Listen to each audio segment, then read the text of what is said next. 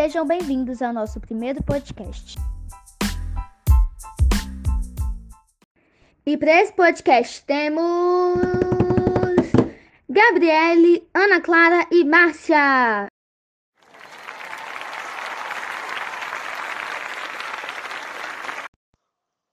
Nosso podcast abordará o seguinte tema: Como manter o equilíbrio emocional e espiritual na pandemia. Tá, sem muita enrolação, vamos começar, né?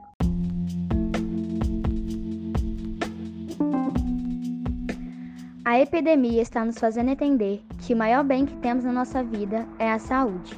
Ao mesmo tempo, a Covid-19 tem paralisado muitas pessoas emocionalmente e espiritualmente.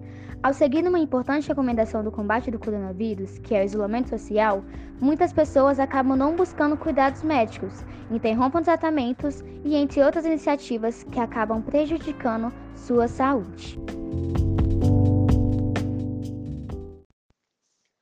Vamos falar sobre o equilíbrio que precisamos ter em meio a uma pandemia para continuarmos cuidando da nossa saúde e fortalecendo nossa fé acendendo dentro dos nossos corações essa chama e reencontrando o nosso equilíbrio.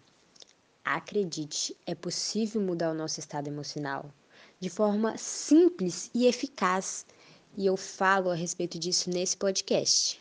Bom, antes de tudo, é importante entendermos que a emoção e sentimento, conceitualmente, são funções distintas do nosso aparelho psíquico.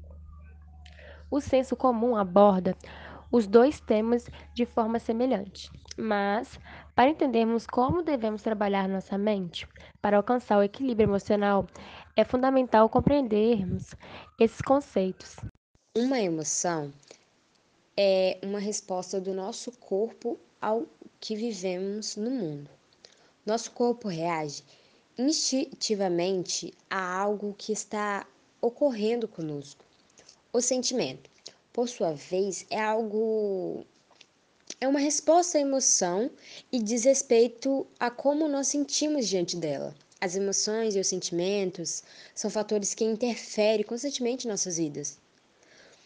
No entanto, não podemos e não devemos também ficar reféns deles. Devemos aprender e percebê-los, interpretá-los e lidar com eles. Ter o equilíbrio emocional é assumir as rédeas do funcionamento mental. Não deixamos refém dele mesmo, porque as reações que temos diante de qualquer acontecimento são comandadas pelo nosso cérebro e é essencial que possamos desenvolver a habilidade de controlá-los.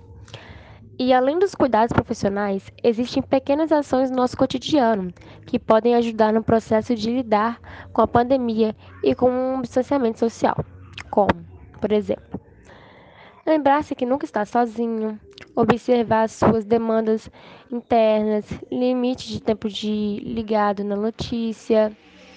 Descanse, alimente-se bem, fortaleça seus contatos, ainda que à distância.